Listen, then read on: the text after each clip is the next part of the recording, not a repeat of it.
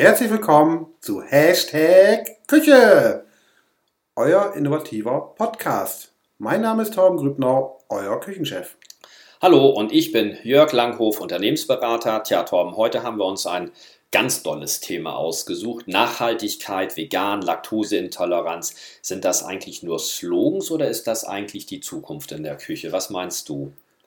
Also erstmal ist das aktuell, glaube ich, hier und da in der breiten Fläche eine Überforderung. Aber ich möchte mal einen Schritt vorgreifen und einfach mal diese Begrifflichkeiten selektieren. Also vegan, vegetarisch, die ganzen Themen, das sind ja Ernährungstrends aus vollem Bewusstsein, Laktose, Allergene, die damit reinkommen. Das sind ja zunehmende Krankheitsbilder. Ähm, auf die Krankheitsbilder, das sollte jedes Restaurant leisten. Ähm, da müssen auch die Köche drauf geschult werden was in der Ausbildung heute leider nicht so in diesem Maße stattfindet, wie es der Markt oder der, der ja, Bedarf eigentlich da ist. Also da müssen wir definitiv ran, weil das mit der allgemeinen Ernährung zu tun hat. Vegan ist gerade in aller Munde, im wahrsten Sinne des Wortes, finde ich persönlich Weltklasse, auch wenn ich eine fleischfressende Pflanze bin. Aber ich finde es darum Weltklasse, weil das ein Trend ist, der irgendwann wieder verschwinden wird, aber der eine nachhaltig auf dem Teller eine Veränderung zugeführt hat. Als ich damals kochen gelernt habe, da war, war der ganze Fokus in der Küche immer nur auf die Fleischkomponente. Das war die Hauptkomponente, da las drauf. Und die Sättigungsbeilagen und Gemüsebeilagen, das war immer so, so ein Trauerspiel oftmals. Durch diesen neuen Kochstil, durch die neuen Innovationen, neue Produkte, neue Zubereitungen von Gemüsen, von Stärkebeilagen etc. Äh, kommt eine unheimliche hohe Kreativität und es entstehen wirklich ganz neue äh, Sättigungsbeilagen, ganz, ganz tolle neue Gemüsebeilagen, geschmackliche Kombinationen einfach. Ich persönlich würde mal prognostizieren, in zehn Jahren redet keiner mehr über vegan. Das ist jetzt der Zeitgeist, aber es wird ganz, ganz viel Veganes auf den Tellern zurückbleiben. Und der Hauptdarsteller, Entschuldigung, liebes Fleisch, auch wenn ich es sehr, sehr gerne esse und sehr gerne zubereite, du bist nicht mehr der Hauptstar auf dem Teller, sondern es findet eine Gleichberechtigung auf dem Teller statt. Also ich kann das nachvollziehen. Ich weiß ehrlich gesagt noch nicht, ob ich dir das glauben soll oder glauben will. Ähm, du hast ja gesagt, fleischfressende Pflanze. Ich äh, liebe Fleisch mhm. und ähm, ich esse auch aber tatsächlich gerne Gemüse.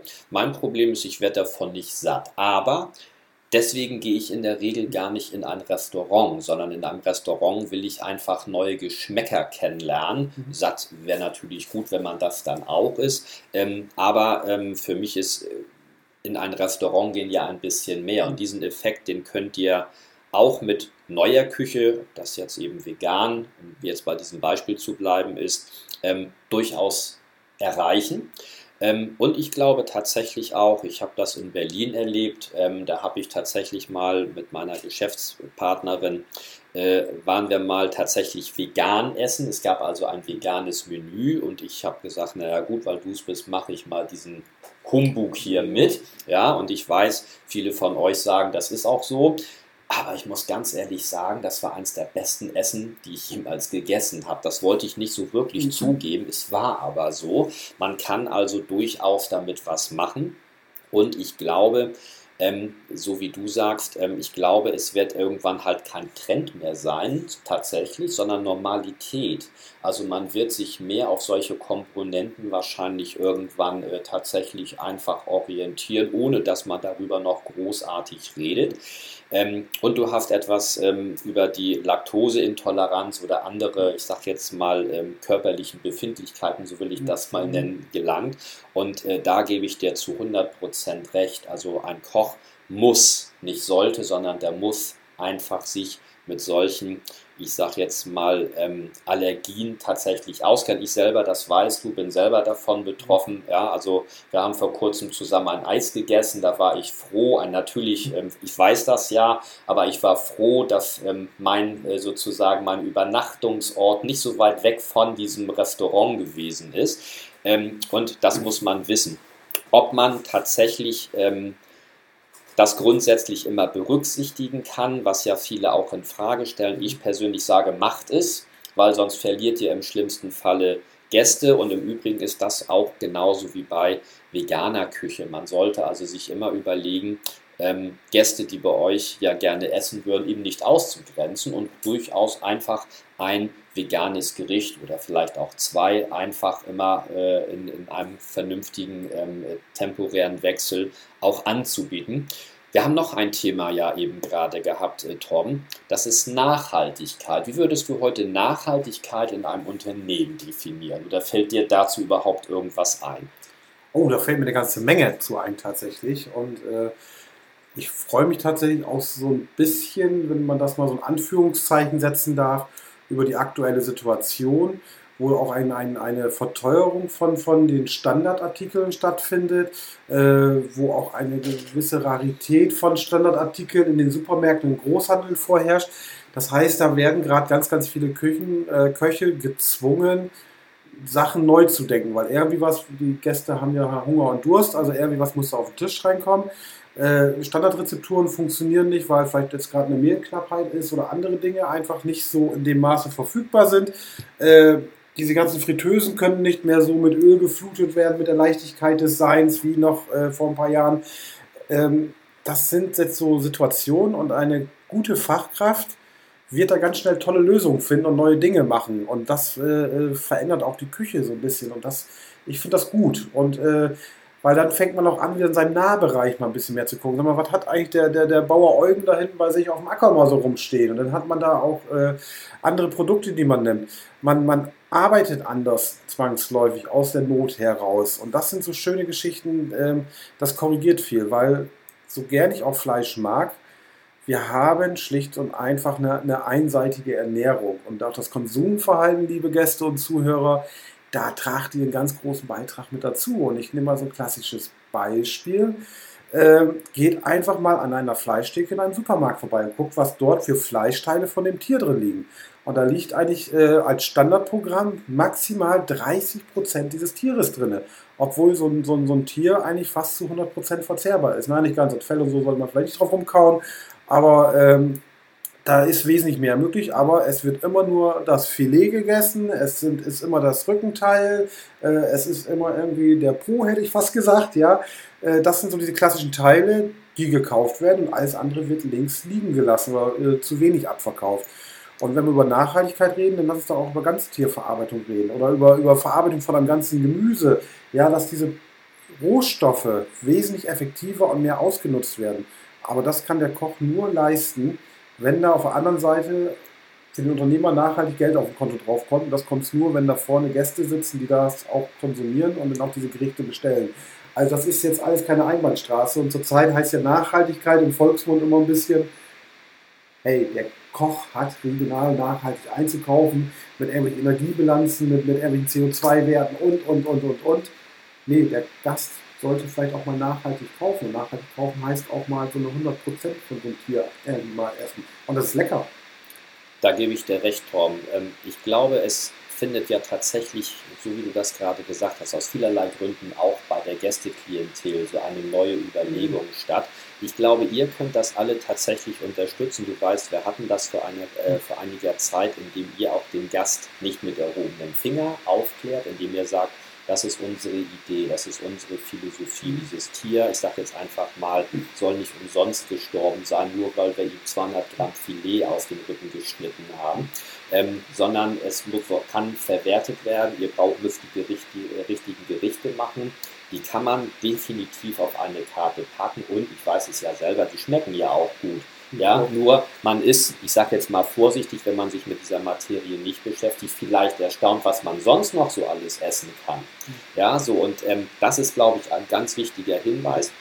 Und du weißt ja, ich berate Unternehmen und wir haben genau dieses Konzept gefahren, dass wir nämlich gesagt haben, warte mal, kann, können wir denn nicht anstelle jetzt von Bioprodukten, also die ein teures Siegel haben, was ich ja auch wieder bezahlen muss natürlich und was jetzt auch nicht unbedingt besser ist vom Fleisch, kann ich denn jetzt nicht eigentlich mit dem Bauer Eugen, um den du vorhin genannt hast, zu typ. dem mal fahren? Ist ein geiler Typ. Ja, der hat ganz tolle Rinder da auf der Weide. Die essen nur Stroh, die essen nicht mal mehr Schrot oder sonstige Sachen, weil er sagt, nein, das sind Wiederkäuer und Stroh wächst halt nicht irgendwo auf der Weide. Ja, die sind sogar so nachhaltig, dass die sogar CO2-positiv vielleicht mhm. sind. Ja, so und ähm, wenn man solche Geschichten damit einbaut und integriert, darüber haben wir ja schon mal einen Podcast so ein bisschen mhm. zumindest gemacht, dann glaube ich, dann ist Nachhaltigkeit tatsächlich eine hervorragende Strategie, die man überdenken sollte, auch als Unternehmen. Ja, einfach seinen Horizont in Sachen Gerichte zu erweitern. Da bin ich völlig bei dir. Äh, und wenn man dann tatsächlich eben auch nicht nur also auf diese Wünsche eingeht, sondern sagt, lieber Gast, probier doch mal was, ja, und ich erkläre dir das mal und das ist ganz toll und ich mache hieraus dieses und ich mache hieraus jenes, ja, und ähm, äh, dann glaube ich tatsächlich, dass das äh, ganz spannend ist und genauso bei Gemüse. Ja, also was kann ich denn eigentlich noch so alles essen? Ich meine, gut, ihr könnt es notfalls immer noch irgendwo reinpacken und macht dann Fond drauf. Ja, aber auch sowas zum Beispiel finde ich toll, dass man das mal erklärt und sagt, so guck mal, das können wir auch für zu Hause machen und im besten Falle verkauft ihr auch diesen leckeren Fond alternativ in eurem Online-Shop vom Restaurant, weil die sagen, oh, eure Soße ist immer so lecker, ja, kannst kaufen. Nimm gleich ein Gläschen mit. Oh, Nachhaltigkeitssoße, tolles Thema. Äh, hast mir gerade eine geile Steilvorlage gegeben. Weil man muss vielleicht auch mal als Koch auch seine klassischen Dinge mal neu denken. So, wir haben ja die Problematik mit Allergen. Sellerie ist ein Allergen. Ich habe sonst in der Vergangenheit, ich schätze mal nach einem Kalenderjahr kumuliert, anderthalb bis zwei Tonnen Sellerie verarbeitet. Für Soßen, für Suppen etc. Pürees. Ähm, Pürees mache ich heute noch. Ich lasse aber tatsächlich in den braunen Soßen ganz bewusst weg, diesen Sellerie. Also bei meinem Röstgemüse raus. Warum? Damit ich diese Allergengeschichten einfach ganz sauber habe und ich da dann auch den Allergiker und eine Sellerieallergie ist tatsächlich dann auch sehr verbreitet. Da habe ich meinen Mehrwert. Da gab es natürlich gleich wieder, oh, das gehört aber rein, der Geschmack fehlt hier hin und her.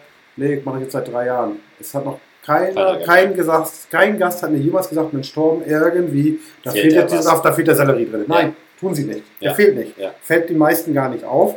Aber ich habe ein, ein Allergikum rausgenommen.